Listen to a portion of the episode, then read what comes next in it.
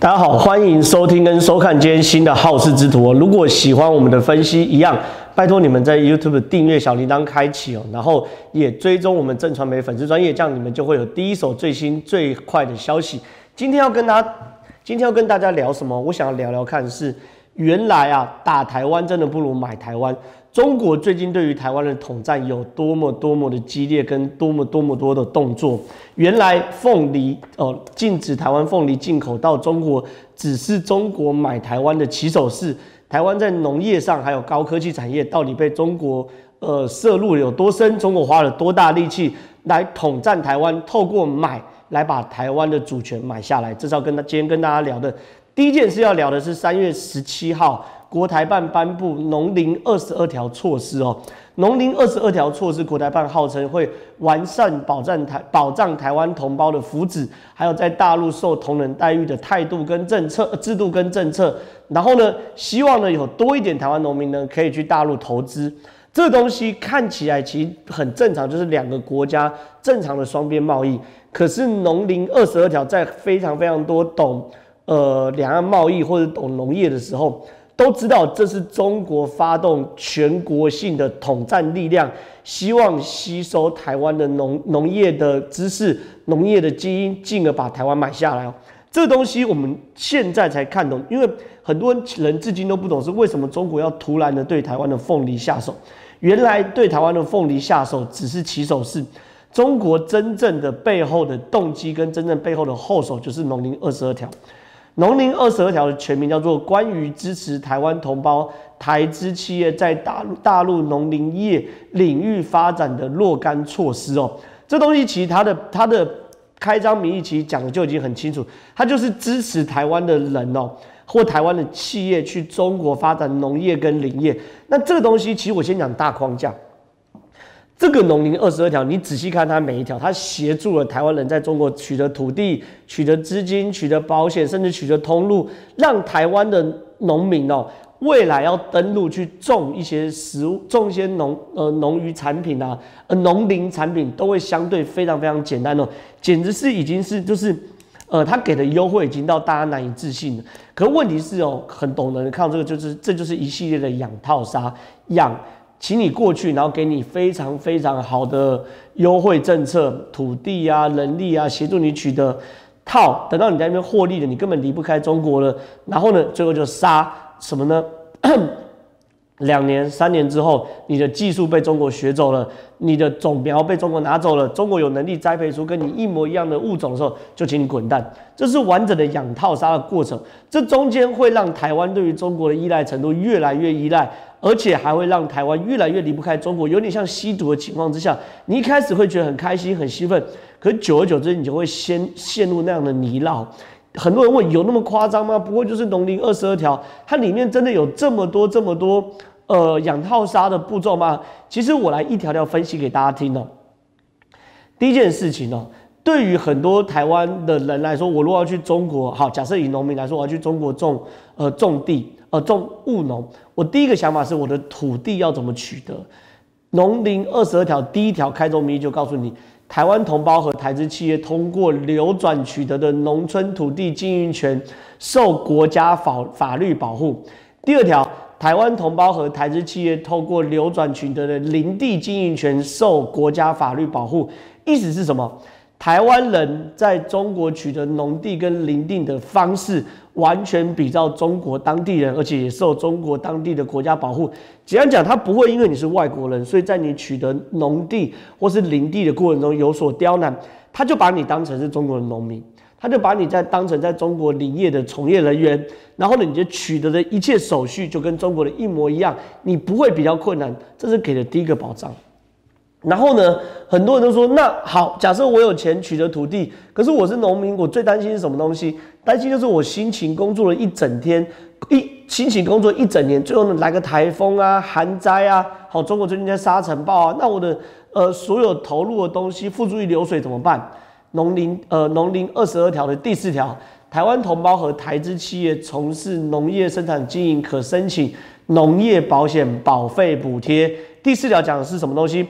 没问题。你如果来来这边，你取得土地之后，你如果工作，工作如果一整年，你如果担心有什么沙尘暴啊、旱害啊、台风的，你可以直接来申请呃保险。那你可以去办保险，那办保险没钱办保险怎么办？我给你补贴。好了，那这个时候很多农民就说：好了，你保障我土地土地取得的方式跟中国农夫一样一样简单。好了，你保障我说我工作一整年了，我即假设遇到天灾或者是人祸，我有保费补贴。可是问题是我没钱，那这最现实的。你说我土地取得很简单，可我还是要有钱去买啊。抱歉，第五条农林二十二条第五条，台湾台资农业企业可发行公司信用类债券。进行直接融资，简单讲啦，你如果是企业的话，你可以直接发发发发行这个农业融资信用债券，然后直接去跟银行融资，而且呢，它还直接干嘛？鼓励商业银行创新信用评价模式，提高台湾同胞和台资农业企业的信用贷款比重。这句话讲得很有技巧，什么叫鼓励商业银行创新信用评价模式？简单讲啦，你对于我们都知道，我们跟银行借钱要有信用评价模式。可是呢，你这个信用评价模式不要太僵化哦，你不用真的看他有什么资产，然后他有什么收入，越创新越创新越好。然后呢，提高台湾同胞和台资农业企业的信用贷款比重。讲一讲，你就是想方设法，各种有创意的方式都没问题。然后呢，你就是让台湾人哈跟台湾的企业哦，尽可能的可以多贷一点钱。好了，你看现在呢，钱也帮你取得了，土地也帮你取得了，然后呢，你的所谓的。那呃，保险也帮你取得了，然后呢，可是你就说那怎么办呢？那台湾同胞可以依法申请相关社农补助金支持是什么东西呢？第七条更夸张哦，你看啊，我们前面还在讲说什么？前面还讲说什么？你你你如果要贷款的话，我尽可能用创意让你贷款的额度增加。可是问题是哦，那你贷款总有个抵押品啊，总有些信用啊，对不对？第七条更夸张，第七条意思是说，好了。我即便台湾的银行发动呃发想非常非常多的创意，还是没办法补足你的资金金额怎么办？那没关系，我直接补助好了。第七条，符合条件的台湾同胞和台资企业可依法申请相关社农补助资金支持。意思是哇，第七条是你连贷款都不不用贷了，你贷不下来没关系，我直接给你补助资金。好了，现在钱也没有问题，土地也没有问题，保险也没有问题。那很多说，很多农民就说，那可是我去那边，我要耕田啊，我要耕种，我要学农业机械啊，这些农业机械我采购都是要钱啊，我我不可能把台湾的农业机械直接运过去吧？运费要花多少钱？第八条，台湾同胞和台资企业在实施农经农机松生整地和免耕种补贴的专案开展作业，可按规定同等申请作业补助，依照有关规定。报废及危及人身财产安全的农业机械可申请同等补贴，什么意思？你在这边买农机或是报废农机也可以补助你。所以你看，对于中国来说，它几乎是一条龙的服务嘛。你所有所有你担心的事情全部都帮你搞定。那最后农民还还会有一条担心，他说：好了，那假设我农机你也补贴给我了，然后农地我也贷款了，甚至补贴来，我什么都有了。可是我好不容易把这个假设好了，凤梨种出来了。那我卖不掉有什么用？我一样血本无归啊！农业二十二条最后一条，支持台湾同胞、台资企业与供销合作社系统农产品经营企业协会合作，推介销售优良农产品，他连通路都帮你想好了。所以你看。你不要觉得这个只是一般的，就是鼓励投资的作为。这个鼓励投资作为已经超过一般一般商业的待遇，它几乎已经给你一个，就是你根本没有任何风险，你土地取得，你农业机械可以补助你的保险等等的资金，然后你的通路全部都帮你想好了。所以你应该回回头看来是中国为什么要对台湾那么好？很简单嘛，他就是要买台湾的技术啊。你看，你回头看推动农林二十二条的相关部会哦。国务院台办、农业农村部、国家林草局，国台办是干嘛的？搞统战的。农业农村部协助你土地取得的农业政策的，国家林草局协助你林业土地取得的。然后呢，财政部给你钱的。然后呢，商务部还有人民银行都是给你钱的。然后最下面有个叫做供销总社，供销总社是什么？中国的供销总社，你有一点可以把它想象成是。很久很久以前的全联呐，它的它的地位跟部正部级就是跟部会是同等级的。全中国它有二点一万个相关的市市售单位，一年销售五点九兆人民币。它就等于是过去哦，在中国计划经济的时代，你要拿粮票啊、邮票啊等等的所有的计划经济，比如你要拿东西食物的时候，粮票、肉票、邮票、鸡蛋票等等糖票，你就是去跟供去供销总社拿。拿完东西后，供销总社就会给你，有一点点类似于我们以前的权利啊。简单讲，它就是国家级的营销单位，在全中国有两万多家多个门市，一年卖五兆多的人民币的营业额，五点九兆人民币的营业额。简单讲，你如果台湾农民，你有一个有两万多家经销门市，而且一年卖六兆人民币，六兆人民币等于多少？等二十几兆台币营业额的通路在后面支持你。你会担心你的东西卖不出去吗？所以这个东西，中国是给台湾非常非常大的诱因，就是希望借此吸收台湾的农民，甚至把台湾农业技术吃下去的状况嘛。那台湾面对这个东西有没有方式主角？我坦白说，我认为以现在状况来说，台湾是一筹莫展的。因为当农林二十二条的时候，记者就去访问农委会的副主委哈陈俊记，陈俊记直接在受访的时候就说。在台湾地区，他一开始讲的很很很官腔，说在大陆地区投投入投资或技术合作的审查原则，台湾已经有列出四百零九项禁止赴中国投资的项目哦。农业在这四百零九项当中，而且像凤梨也是在其中包含禁止项目。可是问题是，他讲到这边的时候，媒体就觉得怪。你如果说凤梨也在禁止项目的时候，那为什么在中国禁止台湾凤梨的时候，广东就同步推出了台湾的金钻凤梨，你不是说禁止吗？为什么中国会有台湾的金钻凤梨？所以记者马上就接着问哦，那你列了这四百零九条有没有开罚的记录？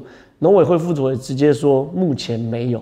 换句话说，你就是这个目前没有，只代表两件事：一个就是你这条法条太宽松，宽松到有非常非常多的漏洞可以钻；第二个就是就是你在执行过程中。没有严格执行，所以导致大家明知道违法一样照样过去嘛。所以你说台湾面对这种农林二十二条，中国请全国十一个部会，包含商业部、包含国家银行、包含供销社，然后包含农林局、农村部等等的，请中国十一个部会全力支持的买台湾的政策，台湾的农委会却对这件事一筹莫展。请问这件事情一推下来，五年、十年后有多少农民可以忍住这样的诱惑，而让台湾农业技术不外流？这是第一件事。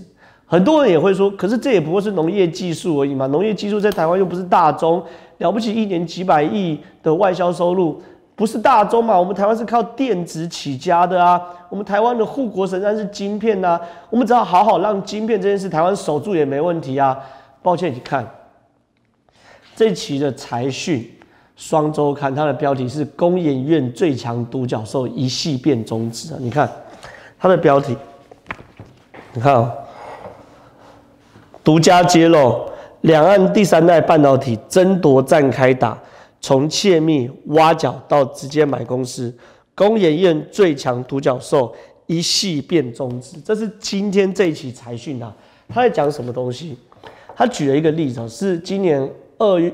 二零二一年二月九号，原本在新竹关心路上有一家叫做汉兴公司，这家汉兴公司，忽然哦无预警宣布解散。可是哦，解散的同时，中国上海却出现一家公司叫做上海汉兴公司，名字不止跟台湾的汉兴公司一模一样。你回过头来看，它的研发团队完全跟台湾的汉兴公司一模一样。然后呢，原本台湾汉兴公司的总经理叫做李传英，现在呢则列为上海汉兴公司的董事名单当当中。然后呢，他们去回头财讯哦，去回头去查这个汉兴公司的资金取得。他说他回头看他资金取得范围，它包含什么东西呢？包含上海半导体装备材料基金，这是中国以国家级的呃。力量去投资的基金的其中一家公司，它的目的就是大量投资各种有机会获利的独角兽公司哦。第一个是上海半导体装备材料基金，还有中国财政部旗下中小中小企业发展基金，全部都是这个上海汉兴公司的资金来源哦。所以第一个，它上海汉兴公司是因为受到中国的资金。而把台湾的业务结束掉，而整个公司连根拔起，拉到上海，这上拉拉到中国，这是毋庸置疑的事情。那上海汉芯公司有多重要吗？你看它的标题叫做“工研院最强独角兽，一夕之间变中资”。为什么它是最强独角兽？这就这就要涉及到汉芯的业务。上海汉呃汉芯公司的业务就是第三代半导体。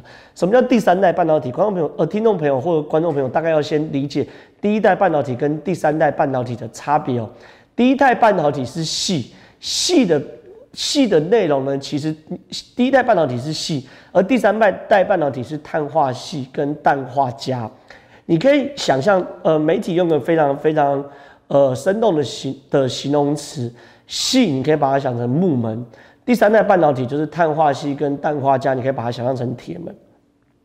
矽作为半导体，你作为木门，轻轻一推就开了。简单讲，它很小的电压跟电流，这个半导体矽做成半导体，它就导电了。可是呢，因为它是木门，你可以想象，你推太大力，这个木门会坏。所以这种细的半导体有个先天上的缺陷，就是它不能接受太高电压的的。的的的电流通过它的电压，它的崩溃崩溃电压大概是一百伏内上下。可是呢，第三代半导体碳化矽跟氮化镓，大概它可以接受的是高温、高频率、高电压跟高电流等等的状况。所以说，对于第三代半导体来说，有很多事情很好做，比如说车用电子，车用电子一定是快。呃，大电压、大电流嘛，对不对？所以说，未来车用电子、电动车里面的半导体，一定是要第三代半导体会比较适合。比如说快充，比如说我们现在手机越充越快，手机充得快原因就是越高电压下去。那车用电子更需要快充嘛，对不对？电动车更需要快充，电动车的快充也需要第三代半导体。比如说五 G，五 G 它因为是高频率，它高频率高能量，所以它也需要第三代半导体。所以说你看哦。第一代半导体用系为单位的话，它的呃崩溃电压大概是一百伏上下，所以哦，它可以接受一些就是低电压、低频率的状况，使用第一代半导体。可是，在未来的世界，你看到没有？我讲到五 G，讲到电动车，讲到快速充电，几乎都是第三代半导体的天下。第三代半导体碳化系等等的崩溃电压可以到六百伏以上，六百伏只是低标。以我们这个被被被中国买走的公司叫做汉芯为例哦，它的功力工艺，就我现在看到可以做到三千三百伏，这个呃电压越耐越呃幅度越大，你可以想象成这个铁门越坚硬，然后这个铁门宽度越宽，它可以瞬间通过的电压跟电流就越多，它就可以帮这个。电动车做更快速的充电，它就可以容忍电动车更高功率的输出，它就可以容忍在五 G 甚至是六 G 时代频率越高频的电波传输，就是下一个时代最关键的技术。结果呢，很多人都质疑这个汉芯过去是工研院长期支持的、长期协助的，结果呢，你就这样子让工研院长期支持的公司变成了中资，而且是百分之百的中资。所以说，工研院这时候就发了声明稿。说工研院的声明稿，我不看还好，我一看昏倒。他就直接说，这家公司哦，是工研院在二零一三年投资的，哈，投资的股份不高，只有百分之五。可是问题是，下一句我完全昏倒。工研院二零一三年将当时碳化系技术寄转给包含汉芯等四家厂商。其他三家公司并非新创，营运资金并无疑，其规模和市占率都发展得很好。国内半导体产业链并未受此事件影响。你在讲什么东西啊？第三代半导体的碳化矽技术就是你工研院给这家公司的，这家公司现在被中国整间买过去，在上海上市了，呃，在上海成立了。然后呢，主要的股东是上是中国的官方基金。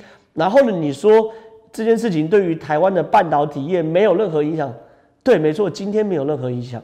可是，一年两年内，一年两年内之后，汉芯的第三代半导体碳化矽确实量产了。对台湾的怎么会没有影响？更讽刺的是，它的碳化矽技术技术哪里来的？工研院自己讲的吗？二零一三年是你工研院技术转移给他的啊！你在技术转移给这些公司的人的时候。你知道你在技术转移这么关键技术给这些公司的时候，难道没有签签回转门吗？难道没有规定二十年甚至是三十年不可以依此技术附录吗？完全没有想到。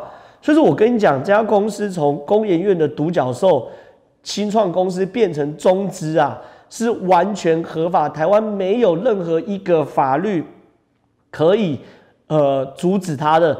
他的董他的总经理现在在中国就是领高薪爽过。这就是台湾高科技的现代。我我从农业讲到高科技，甚至我讲的是不是现在的高科技，是下一个时代高科技，未来十年甚至二十年最重要的第三代半导体。抱歉啊，很多人评估，因为汉芯过去了，让中国少奋斗十年到二十年了，这是最严重的地方嘛。好了，买公司之外还是什么？买人。最近刚刚谈的比特大陆，比特大陆是中国中资企业嘛，被减台湾的减掉搜索。他在台湾成立了两家分公司，一家叫智新，一家叫新道。智新呢，他在新北市的板桥；新道在新竹。这两家公司呢，是在干嘛呢？名义上是台湾公司，实际上是聘请台湾人帮大陆发展 IC 产业。这个东西也非常非常离谱啊！过去我在学生时代，我都知道中国跟台湾人挖角是怎么样。哎，你台湾人去中国。你新台币领多少，我一样给你同样薪水，只是币值从新台币换成人民币。然后呢，帮你找住的，帮你找车子，甚至给你机票，然后给你最好的补贴，就让你用高薪去那边工作三年五年。然后呢，把你的技术完全学会后，一脚把你踢回台湾。这还是中国去挖角台湾人工程师或台湾人才的一点零的手段。现在你看到智新跟新道公司更厉害，它叫二点零，什么意思？有些人才叫做晶片，晶片对不对？晶片你非得要去中国工作嘛？因为它是 IC 制造，你必须在现场去盯。可是呢，智新跟新道做的叫做 IC 设计，你设计不需要到现场啊，我我有台电脑就够了。所以呢，这种挖角二点零是你哈、一样从新台币拿到人民币。可是呢，你工作地点不用去中国，你就在台湾，你一样呢晚上去陪你的家人吃饭。隔天一样送你的小孩上班呃上课，你所有的生活都没有受到影响，可你薪水乘以四倍。然后呢，台湾的半导体 IC 设计人才不是在新竹就是在台北，所以呢，他成成立了两家公司，新道在新竹，智新在台北，随你挑选。你若本来就在台北，你就在台北上班，你甚至买的家都不用搬，一样你的生活一点都没有改变，可你薪水乘以四倍。这就是中国在挖角台湾人的。更新的二点零技术，甚至像这间，你现在去一零四上看一大堆，这叫微信，微讯啊。那你看微讯技术公司啊，它的公司在台北，台北你看内湖区洲子街，就呢，它的代表人叫做盛云芳，有兴趣的去搜寻一下他是谁啊？盛云芳。华为公司稽查部的部长盛云芳，他就是华为的人啊，他是之前华为稽查部的部长啊。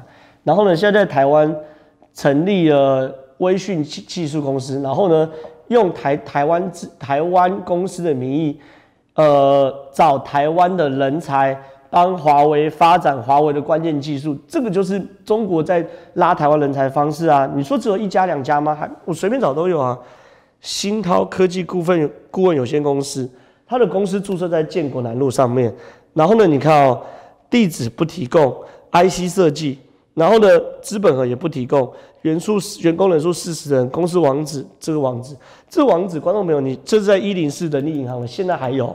观众朋友如果去看哦，新涛科技股份有限公司，你点进它的网址里面，它就是一家中国公司，叫做蓝智。